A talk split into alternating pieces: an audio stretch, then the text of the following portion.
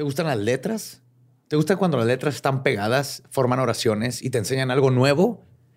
Pues estás en el lugar correcto porque en Script puedes encontrar muchas letras formando oraciones que te van a enseñar todo lo que necesitas saber. No importa si es de crimen real o lo que necesitas para pasar el semestre. Así es, hay libros, hay revistas, hay audiolibros, hay podcasts de publicaciones académicas, hay muchísimo contenido en Script y lo mejor de todo es de que está todo ahí en su plataforma, no tienes que estar esperando una copia física y estando ahí este, batallando con que, ay, no, es que se la llevó tal y en lo que la regresa y todo como las bibliotecas. Todo está ahí disponible en todo momento. Pues para su buena suerte, en este momento Scribe está ofreciendo a nuestra audiencia un descuento para tener dos meses por solo 19 pesos. Ve a prueba.script.com diagonal leyendas para tener dos meses de suscripción por solo 19 pesos. Es prueba.scribd.com diagonal leyendas para tener dos meses de suscripción por solo 19 pesos.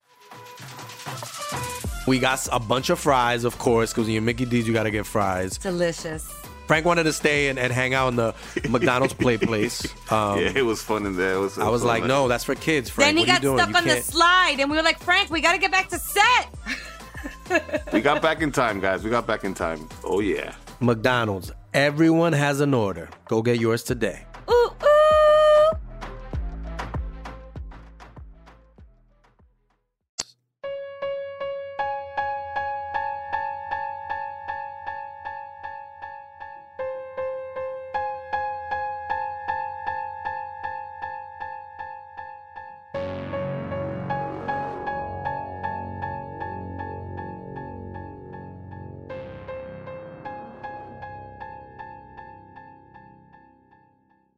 Estás escuchando Leyendas Legendarias, parte de Sonoro y All Things Comedy Network. Eh, hemos regresado de eh, esa aventura llamada Vive Latino. Yes. Sobrevivimos. Eh, se rumora. Gran experiencia, ¿verdad? Sí, no estamos seguros, ¿verdad? No, todavía no sabemos. Presentes Ajá. estamos. Pero aquí estamos, güey. Todo bien. Muchas gracias a todos los que fueron. Ajá. A todos los que estuvieron ahí en la carpa, eh, haciendo ruido y gritando. Y Güey, qué buen pedo es residente, ¿eh? O sea, platicó súper bien con nosotros. sí, se perdió una residente de invitado. Este. Se estuvo. Entonces, nomás para los Patreons. Ojalá hubieran visto ahí la colaboración con Z Tangana también, güey, que se subió ahí al escenario de Casa. Comedy a cotorrear con nosotros. Simón. Y Yuya, que me pintó los ojos. ¿Sí? Simón. Todo súper bien. Neta, no conocimos absolutamente nada. Estuvimos encerrados pisteando. Ay, pero pues esta es la primera parte de un episodio que han pedido mucho y pues como les he dicho en otras ocasiones, tengan cuidado con lo que piden. Yes. Sí. Así que los, deja- Sí, güey, se mamaron. sí, los dejamos con la primera parte de Albert Ya Fish. pusieron triste a Borre, ¿eh? Pero estén Ah. contentos. Todo va a estar bien, Borre. Sí.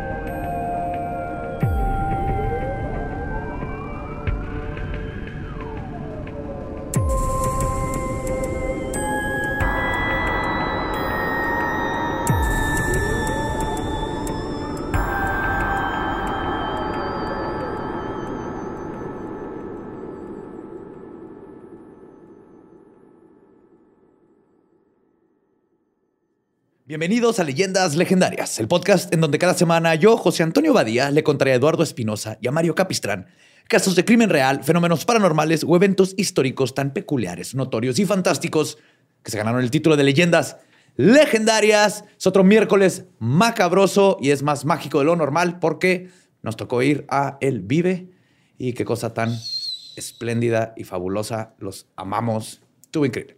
Sí. Sí. No tengo palabras. Solamente olor. Pero huelo axila, la verdad. Y es ajena, es lo peor, güey. Es axila ajena. Sí, güey. sí, sí, sí. Sí, Sí, es, es, es el- al- una de las muchas cosas que tienes que pagar para ir a un festival. Sí, me echo tal con los hombros, güey, así de... Como para no leer, pero de todos modos huelo, güey. Sí, pero haber estado ahí, escucharlos corear el intro de Leyendas Legendarias a no sé cuántas personas que están ahí. Como siete, ¿no? Eran más o menos. Quitando Sí, había necrofilia, güey, también. Irrumación, necrofilia, güey. Creo que rompimos récord mundial, estoy seguro. Eso me preguntaron así, ¿qué esperas hoy? Romper un récord mundial con más personas gritando necrofilia en unísono. No, creo que se queda en el Pepsi Center. Ah, sí, Ah, cierto. sí. Sí, sí, sí. Sí, sí. Os- vamos a irle subiendo el nivel. Como siempre me acompañan Eduardo Espinosa y Mario López Capistrán. Estamos aquí con ustedes para traerles algo muy especial, un tema muy cerca de mi corazón, un tema que nos han pedido mucho. Yes. Desde niños nos enseñan que tengamos cuidado, que nos portemos bien o nos durmamos temprano, porque si no, el coco, el hombre del costal o el boogeyman vendrá por nosotros. No mames. Lo que muchos padres no saben es que a principios del siglo Llega con su bigotito, su sombrerito, y su puñito, sus ojitos rojos. Y ¿no? llega a robarte tu éxito. A principios del siglo XX, el boogeyman era muy real. Este monstruo era un anciano pintor de casas, considerado por sus hijos como un buen padre y con una aparente amabilidad que le ayudó a ganar la confianza de las personas. Pero en realidad era un asesino, caníbal y criminal sexual, con tantos fetiches como días hay en el año. Acabó con la vida de por lo menos tres niños comprobados y cinco que se le atribuyen. Y muchos, muchos alfileres en el Nies. Yes. Hoy les voy a contar la historia de una de las peores personas que han existido en el mundo y por lo tanto un episodio no será suficiente. Así que comencemos la primera de dos partes sobre el notorio Albert Fish. Sí, Beto el pez, a huevo. Beto Pescadín. Beto Trucha, ¿no? Truchas se hubieran puesto los niños. Ay, güey, sí. Ya empezamos mal. Pero se pusieron de perrito. Si nos vamos a dar cuenta que muchas de las tragedias que sucedieron es porque literalmente eran otros tiempos y los niños eran más así de... Y tu hijo, ah, no lo he visto en tres días, ha de andar en la fábrica trabajando. Ajá. Entonces, eso permitió que pasaran muchas de estas atrocidades. Pues Albert Fish nació el 19 de mayo de 1870 en Washington, D.C. Su nombre de nacimiento era Hamilton Fish, pero le cagaba porque sus compañeritos Le decían ham. Le decían ham and eggs. Ham and eggs. Ham and eggs. Ham and eggs. y entonces, Entonces, está de chiste ese pedo. de, Es que me caga mi nombre. ¿Cómo te llamas? Me llamo Hamilton Fish. Ah, ok. ¿Cómo te quieres llamar ahora? Albert Fish. ¿Qué era el pedo era Fish? de hecho, adoptó el nombre de su hermano que había muerto Ah, y se puso Albert. Ajá. y con Pero el- lo adoptó no por honrar a su hermano, era porque le cagaba el Hamilton. ¿Y Entonces, se lo cambió Fish. así de huevos o tenía que ir a un Pues, registro o algo No, así? oficialmente más empezó, empezó a presentar siempre como, Albert Fish. Ah. Desde, desde joven para que no le dijeran Jamenex, pero obviamente conocemos a los niños y estoy seguro que hasta siempre toda su vida era el Jamenex. Yeah, fish and chips después. ¿Qué puso fish and chips? Pues sus padres, Ellen y Randall Fish, eran de ascendencia escocesa e irlandesa. No parecía haber nada raro en su familia, salvo el detalle de que su papá tenía 43 años más que la mamá. A pesar de que el hombre era un anciano, los dos tuvieron tres hijos, de los cuales Hamilton era el menor. Ok. La familia Fish además tenía un historial espeso de enfermedades mentales. El tío de Hamilton tenía síndrome maníaco, su hermano fue confinado en algún momento de su vida a un hospital psiquiátrico, su hermana tenía el muy decimonónico diagnóstico de aflicción mental, Ok. ¿ok? Pues ser mujer en esos tiempos. Otros tres parientes tenían enfermedades mentales e incluso su mamá sufría de alucinaciones visuales. Wow. Ajá. Qué chido, ¿no? Qué bonitas reuniones familiares. ya llegaron todos. Mamá, estás sola. Es como una prueba de 30 días, ¿no? Así de- Pues como era de esperarse, el padre de Fish murió cuando Hamilton tenía cinco años. Estaba viejo. La familia Fish no venía de una clase social baja, pero la Lo- muerte de... ¿Lo enterraron o lo curaron en sal, güey? con Lo metieron ¿va? en latitas. güey. Pero la muerte de Randall los dejó en mala posición, por lo que Ellen tuvo que mandar a sus hijos a un orfanato. Mm, Les digo, otros tiempos. claro. La vida en el orfanato no fue un paseo en el parque, obviamente. Según dijo el asesino muchos años después, y cito, estuve ahí hasta que cumplí nueve y ahí es cuando comencé a empeorar. Éramos golpeados, vi a muchos niños hacer cosas que no debían. Hasta ahora podemos asumir que la maldad de Fish fue una combinación entre los abusos que sufrió de chiquito en el orfanato y pues una serie de enfermedades mentales no tratadas que posiblemente heredó genéticamente. Pero la cosa no es tan sencilla. De hecho, es mucho más interesante. Albert sufrió muchos abusos en el orfanato, pero la reacción de Fish al respecto fue anómala, pues tenía erecciones cuando veía a otros chicos ser golpeados. Y lo más inusual, cuando a él se lo madreaban, se excitaba y se venía. Wow. Ajá. Ok. Entonces él reaccionó al abuso de la forma más... Erótica posible. Ah, sí, sí. Es un buen giro, güey, ¿no? pues te- no me estás lastimando, güey, en realidad. ¿no? Me estás... Sí, de una Masturbando. forma con maestro. ajá, Pégame, pégame. Cada vez me la pelas más. Coronado. ¿no? Cada vez me la Cada vez pelas más. güey. Cada vez que golpea. Wow. Dime tus reglazos, señorita Coronado. Se dice que es gracias a esta época de su vida que Albert Fish se convirtió en un asesino, pero la verdad es que cualquier cosa pudo haber despertado su mala relación con la sexualidad, porque aquí apenas estaba con lo sexual, pero este, pues vamos a ver cómo va creciendo como todos la parte más psicópata, cruzar la línea asesino. Hamilton Fish desarrolló una colección de fetiches y parafilias vastísimas y todo fuera de lo convencional. Además del sadomasoquismo, a Fish le gustaba comer caca y carne cruda, beber orina, el voyurismo y otra cantidad de cosas. Se hubiera el stand-up, güey. Sí. Además, entre las actividades que comenzó a hacer desde niño están infligirse daño con una raqueta de madera con clavos. Y se metía a los baños públicos, públicos, públicos. Sí. También. Se metía a los baños públicos para ver pelos públicos. Se metía a ver cómo se vestían los otros niños. Ok. Entonces empezó eh, su sexualidad a explorarla con los niños y de ahí va a venir todo lo que en, el- en un futuro. Creo que explorar es una manera muy diplomática de decir que estaba haciendo Andaba cosas. de mañoso, sí. Sí, güey. andaba de acosador. Ajá. Sí. Ajá. En sí, los fetiches no son malos. Cada quien puede hacer de su culo un papalote, Ajá. literalmente si le gusta. Pero este volvió ese museo del niño.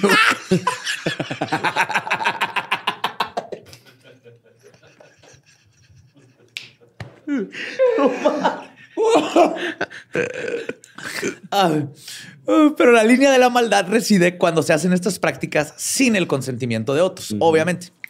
Y así fue la juventud del joven Hamilton, quien para este momento ya se hacía llamar Albert. Y luego llegó el año de 1890 cuando se involucró en su primer relación homosexual. Fue un chico con una discapacidad mental cuyo nombre era Kiden.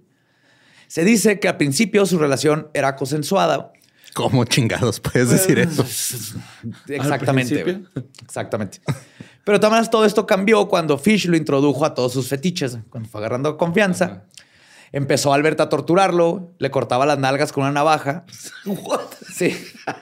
Qué pedo. Y en una ocasión intentó cortarle el pene con unas tijeras. Una raya más a la nalga, va. Sin Con- embargo, Pero como eran un orfanato, eran de esos que no tienen filo, ¿no? De las puntas De redondas plástico, redonditas. Oh, pero cuando intentó cortarle el pene, Kiden gritó tan fuerte que Fish huyó para no volver a intentarlo, por lo menos por unos buen rato. Fish ya tenía 20 años cuando huyó a la ciudad de Nueva York para trabajar como pintor de casas y decorador, oficio que realizó casi la mayor parte de su vida. Su trabajo le permitió crear un modus operandi. Al ser pintor, Albert tuvo acceso a departamentos y casas, gracias a lo cual empezó a tener contacto con muchos niños sin supervisión. Este cabrón llevó a muchos de estos niños a sótanos abandonados para atacarlos y abusar sexualmente de ellos. La mayoría de sus víctimas eran, aparte, niños negros, ya que él sabía que era menos probable que la policía investigara. Ah, ya sabía entonces, güey. Sí, hijo de no la ha cambiado, verga, güey. güey. ¿Y ahí cuántos años tenía? Como 20. nueve? 20. No, ya estaba, Ya estaba más Sí, grande. estaba más grande, Simón. 20 que en estos tiempos es como 47. güey. Más o menos. No mames. Ah, eh, aunque no se sabe bien el número de víctimas de Fish, se estima que llegó a abusar de más de 100 niños en este periodo de su vida. güey. O sea, antes de llegar al asesinato. Ujú. Y pues obviamente no es información nueva saber que Albert Fish tenía una mala relación con el sexo. Desde muy joven empezó a cometer estos crímenes espantosos y a la larga se convertiría en un asesino de poder control. Y aún con este lado oscuro, Albert Fish logró hacerse pasar por un miembro funcional de la sociedad. Y de hecho es gracias a su fachada que pudo cometer tantos crímenes. En 19 1898, el criminal se casó con una mujer llamada Anna, con quien tuvo seis niños. Albert, Anna, Gertrude, Eugene, John y Henry. Duraron casi 20 años juntos. Fish había logrado establecerse como un hombre normal con una familia de clase media, pero le fue imposible esconderle su peor lado a la esposa. De esta manera, en 1917, Anna dejó a Fish por otro hombre, porque no aguantaba todos los fetiches y todo el desmadre. Y pues muy bien, muy bien, Ana. Power to you. Pero el problema es que dejó a los seis niños con el papá. Uy, no. Sin embargo, la realidad es que Albert Fish fue considerado por sus hijos como un padre muy bueno, amoroso y trabajador. El asesino nunca les hizo nada a sus hijos, algo muy parecido a BTK. Pero eso no evitó que eh, por lo menos uno de ellos saliera muy traumado por su papá. Una noche entró uno de sus hijos y encontró a su papi en el cuarto encuerado, golpeándose con una raqueta con clavos en el cuerpo.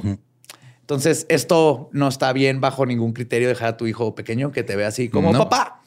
Pero fue un daño accidental, o sea, no, no fue culpa de Fish. Ajá. No se le olvidó poner el seguro. Pero pues, eso obviamente tuve, tiene que marcarte. Una cosa es tener el trauma de llegar y que tus papás estén teniendo sexo. Sí. La otra es encontrar a tu papá deshaciéndose Pegándose las con- nalgas con, con una raqueta. Ajá. Como nota de pie, aquí van otros dos fetiches que llegó a probar en algún momento. El primero fue el de echarle alcohol a una bola de algodón para metérsela en el ano y prenderla en fuego. ¿Eso es un truco de feria o es un fetiche? Ah, está hardcore, güey, ¿no? Sí. Viene el DVD de trauma ese, güey. Roten, ¿o se llama? Sí. Roten más. Y el segundo, y quizás por lo que es mejor conocido Albert Fish, es incrustarse agujas en el perineo, el área que va eh, entre el escroto y el ano, mejor conocido como el niés, El niés. o el sartén. Para los que no sepan, el niés porque... Lo tenía de corcho, uno ¿no? otro. Ajá. Lo tenía de corcho.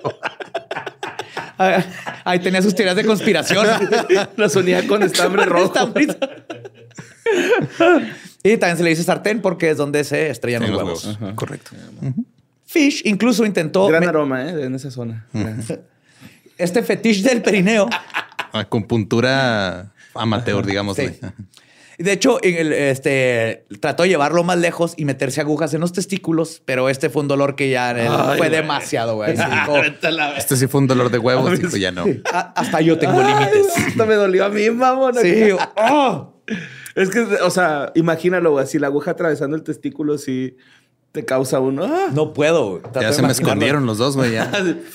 Creo que uno se fue al muslo y el otro se fue al hombro, güey. Ya no quieren saber nada Ay, de cabrón, esto. traigo uno aquí. Es como todos los asesinos en serie, un punto de rompimiento muy grande para Fish fue justamente cuando lo dejó su esposa. Entonces, además de las perversiones sexuales que ya traía y que fueron escalando en este punto, Fish también empezó a desarrollar una especie de manía religiosa, güey. como que empezó a tener un rompimiento mental. güey. En una ocasión pasó una tarde entera envuelto en una alfombra. güey. Cuando le preguntaron a sus hijos que qué demonios estaba haciendo, Fish dijo que el apóstol Juan le había ordenado que lo hiciera. Y luego, a los pocos días, lo encontraron escalando una colina y cuando llegó a la cima, le gritó a la luna y cito, yo soy Cristo, yo soy Cristo. ¿Traía alfileres en la niñez en ese punto o no? Sí, probablemente, porque se los metía y muchos ¿Y no ahí los se quedaban. dejaba? Sí, Sí, pues lo- uno se metía hasta adentro y ya los dejaba y le gustaba porque cuando caminaba, Lo sentía ahí. lo sentía, él iban, el el dolor lo... Como un plug anal, ¿no? Acá esos de, de remoto. Sí. Pero nada, o sea, como un plug anal, pero nada que ver con un plug anal, No, güey. esos chidos. Alfileres ya está muy hardcore. Ot- otro gusto que llegó a tener Albert Fish fue el de escribirle cartas anónimas a mujeres random. Estas cartas, güey inventó el ontas. sí.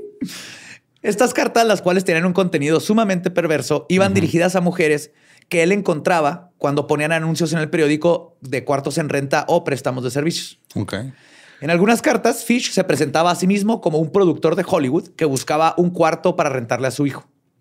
Según él contaba, su hijo tenía, y cito, una deficiencia mental y necesitaba ser disciplinado a base de golpes. Ok. ¿ok? Estas cartas eran muy perturbadoras, pero para asegurarse de que sus víctimas siguieran escribiéndole, el asesino ofrecía unas cantidades enormes de dinero. De esta manera, conforme pasaba el tiempo y había más comunicación, Fish hacía descripciones más gráficas y depravadas, iba subiéndole el nivel. Y para meterle más sazón a sus perversiones, el escritor llegaba a decirles a las mujeres que deseaba beber su orina y comerse su caca. Ok. Como ejemplo, les leeré dos cartas que escribió el criminal, No obviamente, a una misma señora. Y cito, querida señora, soy un viudo y corredor de bolsa. Tengo 65 años y mi salud está débil. Tengo un hijo de 19. Es inválido. Cuando tenía 5 años se cayó de unas escaleras y tuvo una contusión. A los 12 tuvo un severo ataque de parálisis infantil. No, espérate, espérate, que es la parálisis infantil. Cuando se van a la pubertad, ¿no? Yo creo. O, o ahí se estancan más bien, ¿no? Sí, porque aparte tiene 12, güey.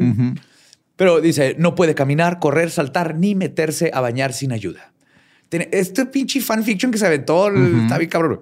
Tenía a una mujer joven que se encargaba de él desde hace siete años, la señorita Helen Brown. Pero va a renunciar porque se va a casar. Digo que le metió Ok. así.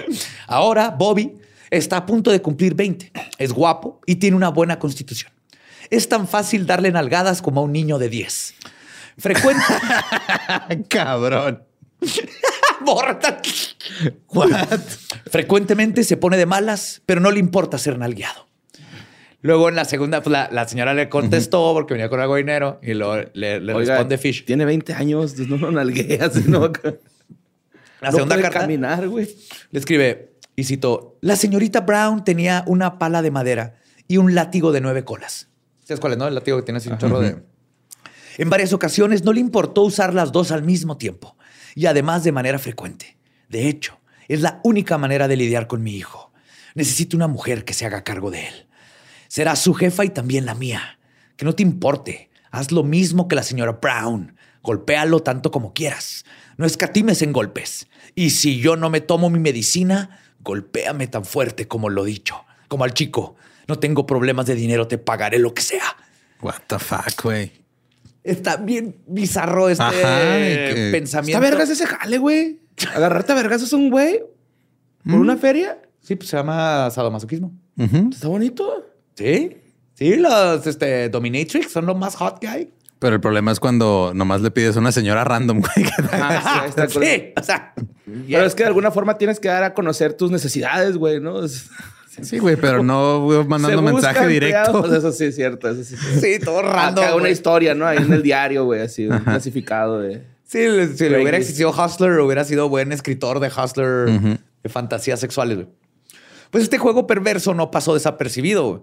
Y en 1930, una de sus cartas fue llevada a la policía. En esa ocasión, Fish cometió el error de poner su dirección y fue arrestado.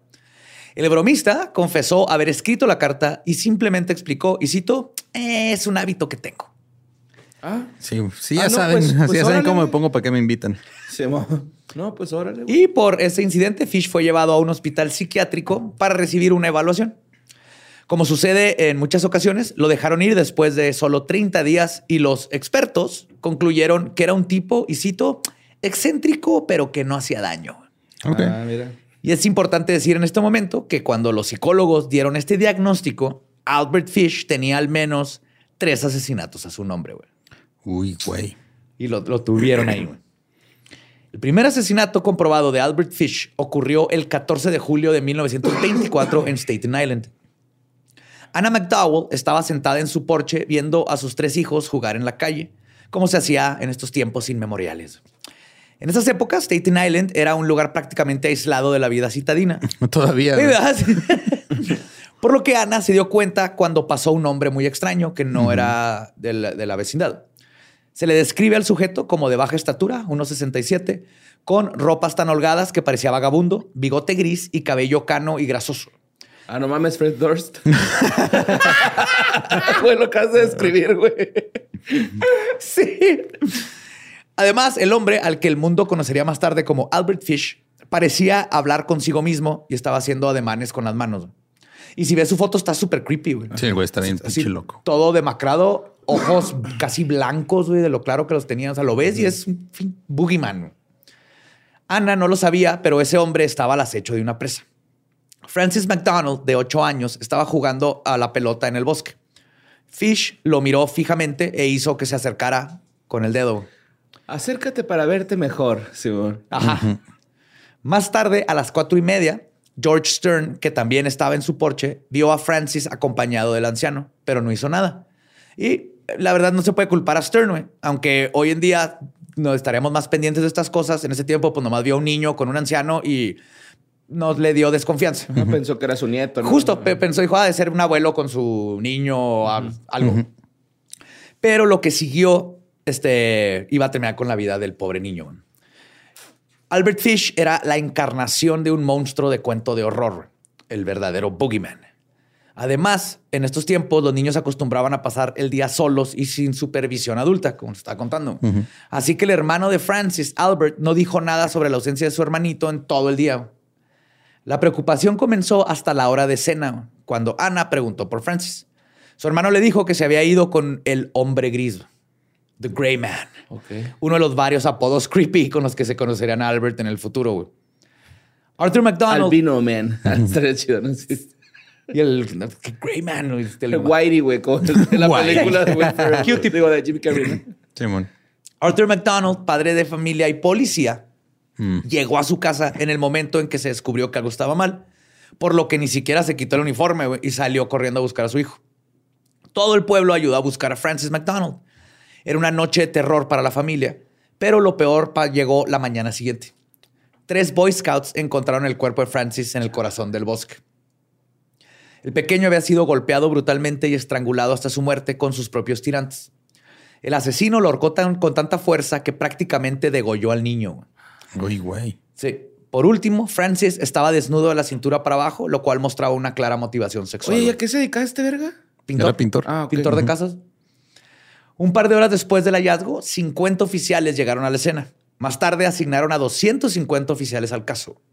Incluso Arthur McDonald, padre de la víctima, fue transferido a Staten Island para buscar al asesino de su hijo.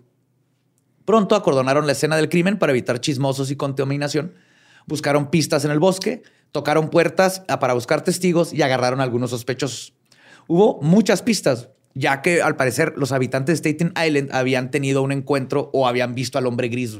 Imagínate este pinche terror, güey. Todo el mundo está hablando de este tipo blanco canoso que anda ahí merodeando en el bosque. güey. Sí, se presentó con la logia Pururú Parará. Eduardo Espinosa, Yo no fui. el hombre blanco. Pero para muchos investigadores era difícil de creer que un anciano extraño y vagabundo fuera el autor de un, asesino tan de un asesinato tan brutal. Entonces muchos describían al único extraño del lugar, que era este hombre gris, pero al mismo tiempo pues, decían, nah, un viejito que va a andar Era un viejito haciéndole-". loco, güey. Era que andaba ahí ya Ajá. valiendo ver. Sí, es un, es un viejito. Porque nunca le decimos viejo, güey, a los... No, no, viejito. Es un viejito. Viejita, abuelita, abuelito. Llevaron a la justicia a varios hombres que no tenían nada que ver, güey. como el caso de un hombre escapado de la cárcel, un camionero ex convicto por, y cito, atentar a la moral de un menor y otros cuantos vecinos. Ya un hechicero. Así que no, güey. Sí soy el gris, pero no soy ese gris. ¿Sabe qué? Ahí vengo. Eh, ya soy el blanco. Ahora sí ya me voy. Güey, no me gusta, ese chiste entendí le va a gustar un ¿eh? chorro a esos 30. Ajá, ajá. Eh, mira, hasta borra entendió la referencia. Incluso un hombre llamado John Skowski, que estaba merodeando por ese mismo bosque, fue encontrado por un mafioso en una época en que la misma mafia tenía ciertos valores. Ok. Sí, o sea, la- tenían el de no niñas. Eh, bueno, se están pasando. no niños, no. Ajá. No te tratas con Yo digo familias. que todavía tienen ahí unos cuantos, ¿no? Eh, Leves. Sí, debe de. Sí, Debe haber cierto código. El mafioso persiguió a Skowski pensando que él era el asesino de Francis. Y el sospechoso, que no tenía nada que ver, estaba tan atemorizado de lo que lo, que lo lincharan que prefirió darse un tiro en la cabeza. güey. No, Uy, güey. Eso está culero, güey. Cuando Sí. no tienen la culpa y están en la cárcel, los meten a la cárcel o ah, pasa eso, Es un güey. problema totota. güey. Pinche problema totota mundial. Albertsons. Más tarde se comprobó que Skowski no había estado ni siquiera en Staten Island el día del asesinato. A pesar de los esfuerzos de la policía, los Boy Scouts, la familia, los mafiosos y la gente común, no hubo éxito en la búsqueda. El hombre gris apareció y se esfumó en el aire como una película de terror. El asesino Albert Fish estaría libre durante otros 10 años. O sea, en plena luz del día y no lo agarraron. Y ocurrió un caso similar con el segundo asesinato. El 11 de febrero de 1927, Billy Gaffney, de cuatro años, estaba jugando con su amigo Billy Beaton cuando se encontró con el hombre gris. Estaban a varios kilómetros de Staten Island en Brooklyn. Ok. Johnny McNiff, el niño de 12 años responsable de cuidar a los demás, se quedó a jugar un ratito. Que hay un niño de 12 años responsable. de ¿Por cuidar a qué los demás, güey. No mames. Sí, en esos tiempos, de, ¿quién tiene más de seis? ¿Quién tiene más pelos públicos? Cuéntenselos. Yo. Órale, tú eres el responsable. cargo. Sí. Sí. Toma las llaves, una botella de whisky. ¿Quién ya está en secundaria federal? Así va. Te levanta la mano uno.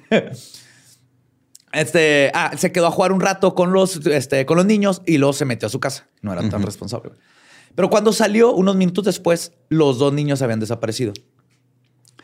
Los huevos se le subieron a la garganta cuando la señora Beaton preguntó por su hijo. Johnny estaba tan preocupado porque no sabía dónde estaba ninguno de los Billys. Entonces pensó que tal vez se habían ido a casa de los Gaffney, fueron a buscarlos y no estaban ahí. Tampoco. Ok. Y la preocupación se, hace- se acrecentó y la señora Beaton junto con Johnny empezaron a buscar a los niños por todo el edificio. Entonces la señora propuso ir a la azotea y en efecto su hijo estaba en las escaleras antes de llegar ahí. La señora Beaton sintió un alivio como nunca antes, pero pronto volvió la preocupación. Y cito, ¿Dónde está Billy Gaffney? ¿Está allá arriba? Le preguntó a su hijo. El niño negó y dijo, se lo llevó el coco. The boogeyman took him. Oh, shit. Llamaron a la policía, quienes buscaron a Billy Gaffney por todo el edificio, pero sin éxito. Se trató el caso como un secuestro, pero había un problema con esta aseveración. La familia Gaffney era muy pobre y no tendría dinero para un rescate. Pasaron las semanas y se corrió la voz de la desesperación. En cuestión de días había 350 oficiales involucrados y la misión de búsqueda se convirtió en la más grande de la historia de Nueva York. Cientos de civiles se sumaron a la búsqueda, pero no había ni rastro de Billy Gaffney. El único testigo era el otro Billy, el que se salvó. Pero su afirmación de que se lo había llevado el Boogeyman, pues no fue tomada en serio. No, la neta no. Sin embargo, Billy Beaton estaba diciendo la verdad. Como pasa en estos casos, los oficiales de policía recibieron cientos de cartas de gente que según sabían algo sobre el caso, pero eso conlleva siempre a pistas falsas, testimonios de broma o incluso confesiones de gente que solo quiere tener un ratito de fama a costa del sufrimiento de las familias. Eso sigue pasando ahorita. O, a veces es muy contraproducente una investigación porque te llegan tantas llamadas que no puedes atender y se te puede perder ese, esa El que sí pista era, ¿no? Ajá. entre dos mil llamadas, ¿no? Que te lleguen. Pues pasó un mes hasta que la policía recibió una pista verdaderamente útil. Un conductor de tren llamado Anthony Barone dijo haber visto el 11 de febrero a Billy Gaffney con un anciano. Según Barone, los dos abordaron su tren. Billy estaba llorando y el señor estaba en shorts y una playera delgada a pesar de que hacía un chorro de frío. Ah, cabrón, ok. Barone también dijo que el viejo pidió indicaciones para agarrar un ferry de camino hasta Etten Island. Y se puede llegar a una mercería de pasada, por favor.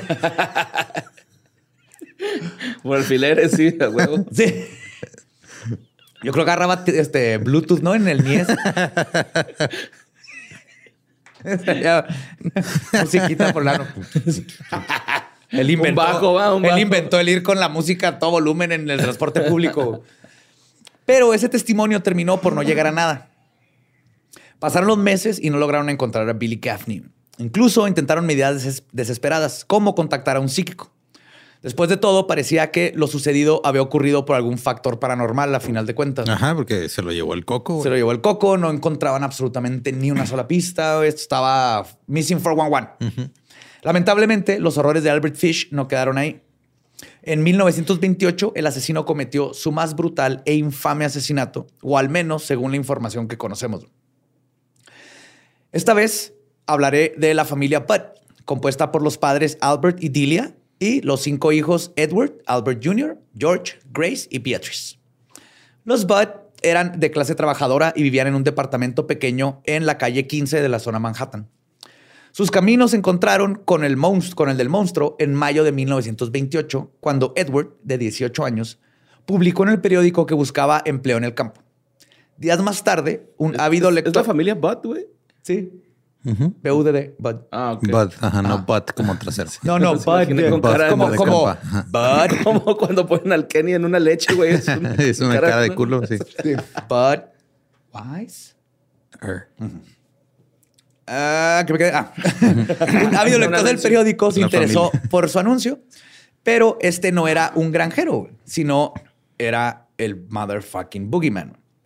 La mañana del lunes 28 de mayo, el sujeto se presentó al departamento de los Bud. Cuando Dilly abrió la puerta, se encontró con un viejo bien vestido que buscaba a su hijo Edward.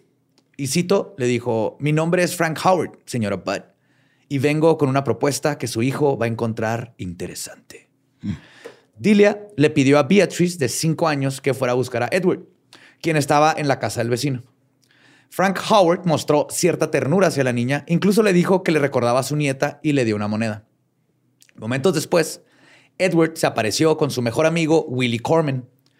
Howard se presentó con los chicos y les platicó una historia muy bien articulada, mezclando me- verdad con mentira. Ya vimos que si algo hace bien este vato es fanfiction y todo eso. Según Albert Fish, alias Frank Howard, él había trabajado como pintor de casas en Washington y había ahorrado toda su vida para poder comprar una granja en su vejez y recibir ganancias sin tener que hacer trabajo manual. Ok. Se compró sus NFTs. Claro. Pero según él, su esposa, a quien no le gustaba la vida en Long Island, lo dejó a él y a sus seis hijos. Sin embargo, Howard estaba en posición de vivir una vejez tranquila. Tenía vacas, pollos y había empleado a un cocinero y cinco granjeros. Pero como uno de sus trabajadores había renunciado, pues necesitaba otro más. Ok. Sí, se inventó una super Sí, historia. pero funciona. Cuando tienes la historia así bien larga, como que te la crees más fácil. Marea. Sí. Frank Howard entonces le dijo a Edward Budd, y cito, no te voy a mentir, el trabajo es duro, pero tú pareces ser un joven fuerte y estoy seguro de que te va a ir bien. Estoy preparando para pagarte 15 dólares a la semana. ¿Qué dices? Edward aceptó de inmediato, era un buen de lana, pero luego le dijo al anciano si de pura casualidad tenía otro puesto para su amigo Willy, quien también estaba buscando trabajo. Howard lo pensó un momento y eventualmente aceptó a los dos chicos. Les dijo que ese sábado iba a pasar por ellos en su carro y se los iba a llevar a la granja. Pero los dos muchachos se quedaron como novia de pueblo porque Frank Howard nunca llegó. En cambio, un chavo llegó a la casa para dejarles un mensaje del empleador que decía simplemente, estoy en Nueva Jersey, los llamo mañana. Esta fue una desilusión total para los jóvenes trabajadores que estaban ansiosos por conseguir ingresos fijos para ayudar a sus familias y ellos mismos. Pero no sabían que en realidad ese tal Frank Howard era un villano, un granjero falso y un psicópata. La verdadera razón por la que Frank Howard Fish no llegó esa, esa mañana es porque sus planes tuvieron que ser cambiados un poco. Un alfiler. Mal puesto, ¿no? Sí, no. Pasó muy cerca de un imán. Imagínate pasárselo en un... que salgan así varios. Porque obviamente su intención no era emplear a los dos muchachos. No, pues no. Pero cuando él ve el anuncio en el periódico, su intención era llevarse nada más al joven Edward Budd a un lugar alejado, golpearlo y posiblemente abusar sexualmente de él, asesinarlo y comerse su carne.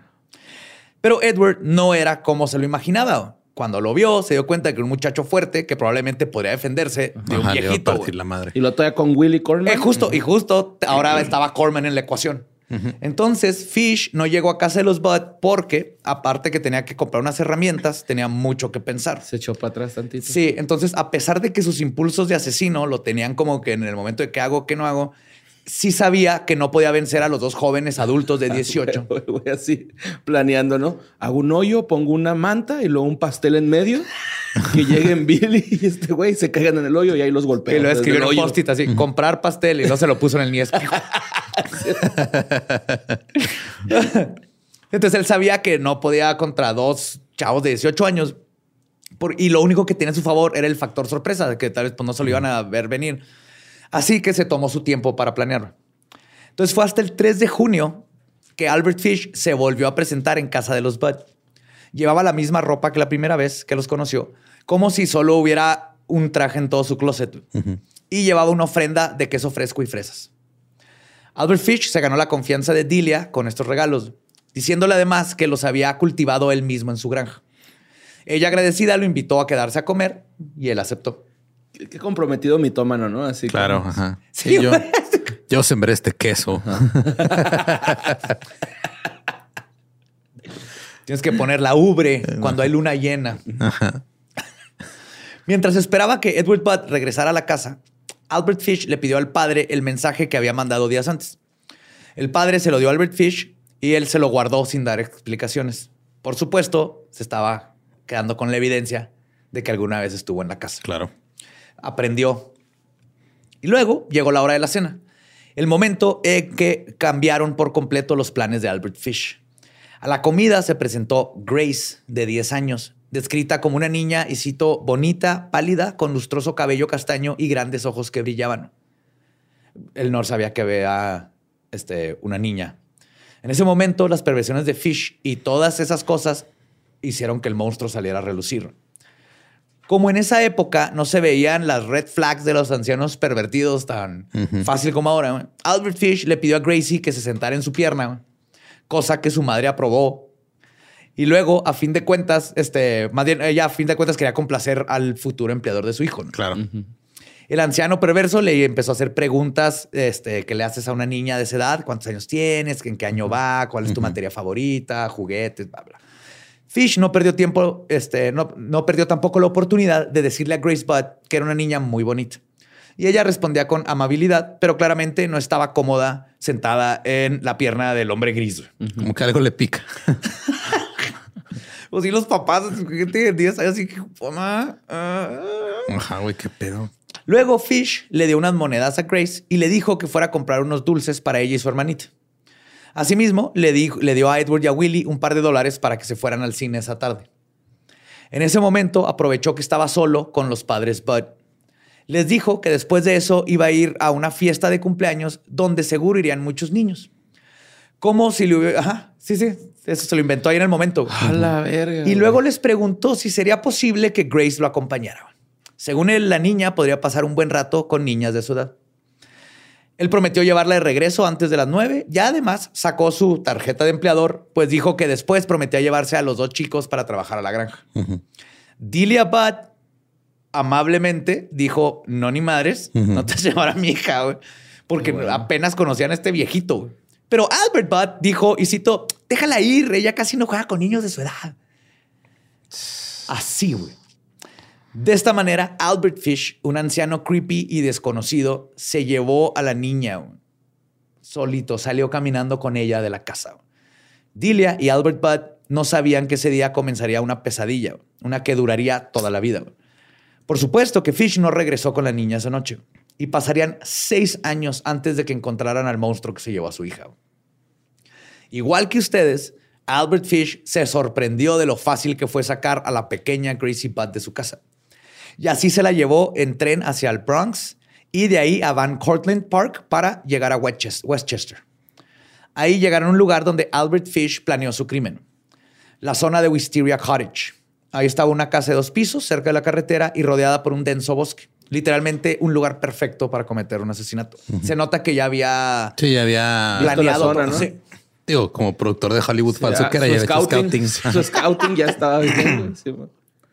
Y luego, el, el- bueno, el, lo del Boy Scouting es el que se mete en pedos porque son los que encuentran sus evidencias. Sí, pobres Boy Scouts. Pues Yo nada más quería aprender a hacer nudos. y ocultar mi homosexualidad entre gente con la que puedo confiar. que eran otros, eran otros tiempos. güey. Ajá. Sí. Estuvo bien chido que cuando llegamos a la Ciudad de México no sabíamos dónde iban a bajar las maletas y había unos Boy Scouts. Y dije, vamos a pegar, porque venían en el avión con nosotros. Dije, vamos con los Boy Scouts porque ellos ponen atención. De seguro apuntaron dónde van a estar las maletas. Yo confío en ellos. Sí, Dani también dijo, siempre están al Sí. pendiente de su entorno. Sí, que venían nombrando las nubes. De hecho, saludos porque sé que nos están escuchando. Pero ya cuando salieron las maletas les dije eso mismo y ellos así que, ah, no, nosotros tampoco sabíamos. Asumimos que era aquí. Eso estaba mal el número del vuelo, güey, ¿no? Más decía Ciudad Juárez. Entonces, ah, pues, Ciudad Juárez. Pero se logró. Bueno, eran las 3 de la tarde. Fish dejó a Grace jugar en el jardín mientras hacía sus preparativos. Sacó de su maleta un par de cuchillos de carnicero y una sierra. Luego le quitó la ropa y terminó por llamar a Grace. Se quitó la ropa, perdón. Y terminó por llamar a Grace para que entrara a la casa. Grace obviamente quedó en shock al ver al anciano desnudo. Luego, Un pinche todo plateado el niés, ¿no? güey? Así un chingo del alfiler. de hecho, Brillaba su niés. Nosotros pasó cuando vivía con mi roomie, con Julio, que cuidamos la casa de un tío de Julio que estaba súper viejito. Ah, sí, bueno. Porque se iba y regresaba cada tres meses. Y un día estamos lavando los platos y escucho, Julio, Julio, porque así habla. Y luego volteo y está parado con la toalla, o sea, está encuerado con la toalla en la mano, como que en algún punto la trajo, Ajá, así, se pero la se le soltó. Entonces yo nomás vi y así de, ahí te hablan. Julio tuvo que ir y no sé qué tanto quería que le regalen la compu, pero todo el tiempo estaba Julio sin la compu y este vato parado a un lado de él. O sea, de pie o, o para.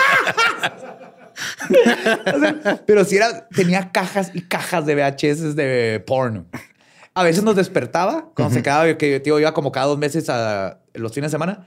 Nos despertaba, ponía porn y le ponía todo el volumen a la tele y no lo estaba viendo. Estaba jugando solitario y en la tele había porn. Jugar solitario mientras es pornografía, por lo regular no se toma tan literal, ¿eh?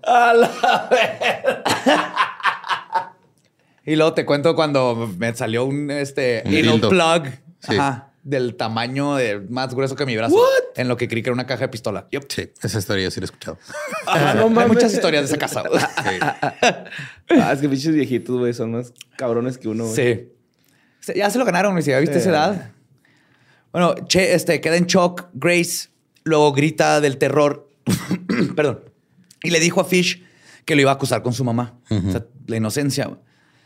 Grace intenta huir, pero Fish la alcanza a agarrar. La asfixió y le puso una rodilla en el pecho. la- primero la ahorcó, la tiró y luego le puso la rodilla en el pecho. Y Albert Fish, el hombre más cobarde del mundo, esperó hasta que la pequeña soltó su último aliento. Que para lo que sigue, qué bueno que él murió de esta manera. Después viene el momento del crimen que lanzó a Fish al salón de la infamia. Usó su cuchillo de carnicero para decapitar a la niña y se ayudó de un bote de pintura vacío para que el piso no se regara de sangre. Le quitó la ropa ensangrentada y le echó en un closet. Luego usó sus herramientas más sofisticadas para cortar el cuerpo a la mitad. Esto tenía dos propósitos. El primero, deshacerse del cuerpo. El segundo, realizar su ritual de perversión sexual porque le encantaba lastimar personas. Años después, cuando lo arrestaron, el criminal contó que el día que asesinó a Grace Budd también intentó beber su sangre después de decapitarlo. Sin embargo, igual que los primeros intentos del vampiro de Dusseldorf, después de un par de tragos sintió náuseas y desistió de hacerlo. Luego tomó un cuchillo de carnicero y cortó trozos de la carne de la niña, específicamente de su abdomen y sus glúteos, así como parte de sus orejas. Luego envolvió los trozos en un periódico y se los llevó de regreso a su casa. Fish contó que en el tren sintió tan, tanto, tanta excitación de traer esos, este, el- Pues esos los fotos, trofeos, ajá. que eyaculó súbitamente.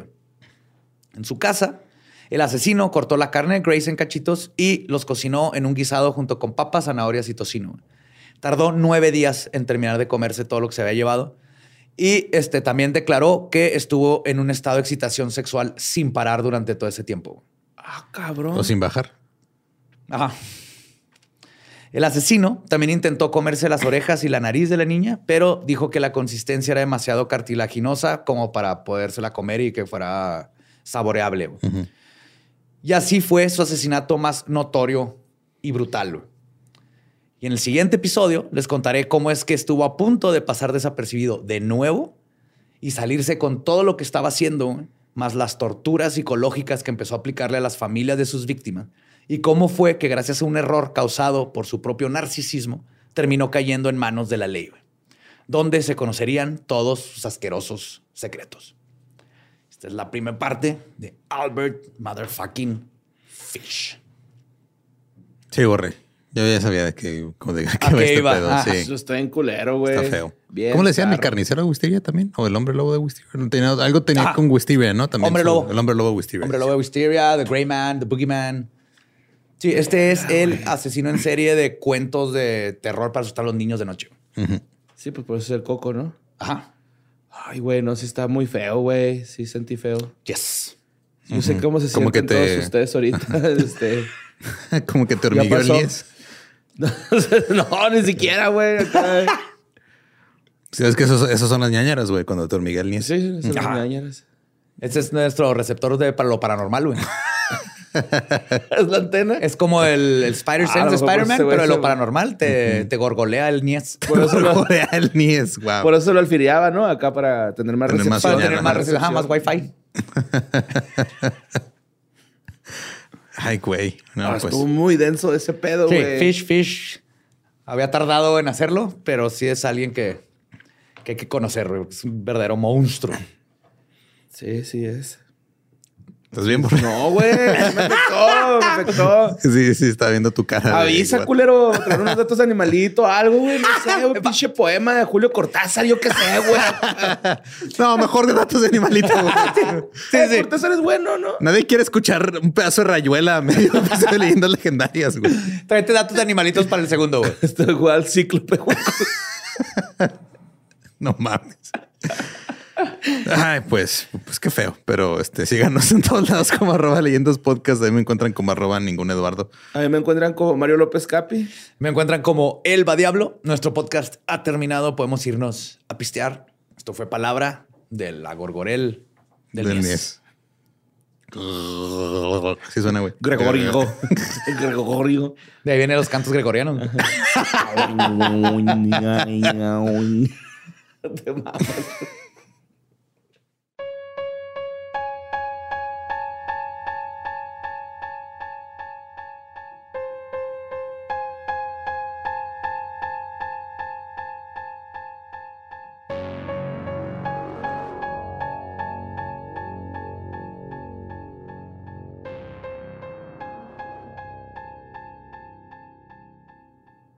Y eso fue Beto Tilapia, el hombre gris. Beto Atún. Beto tilapia, güey. Beto Tilapia. Pues que sí es de granja. Sí, está, está, está, está pesado el tema, Simón. pero había, tenía que contarse. Tenía que contarse. Es parte de el, el rubro del true crime. Claro. Y no, es uno de los que más han este, pedido, güey. Sí. Y digo, este, tal vez en, en tiempo es un poquito corto, pero en contenido a la verga, güey. Sí, creo, creo, creo que el- fue bastante de oh. Teníamos Ajá. que escucharte, güey. O sea, Ajá. sí teníamos que guardar silencio. Era Así va a ser.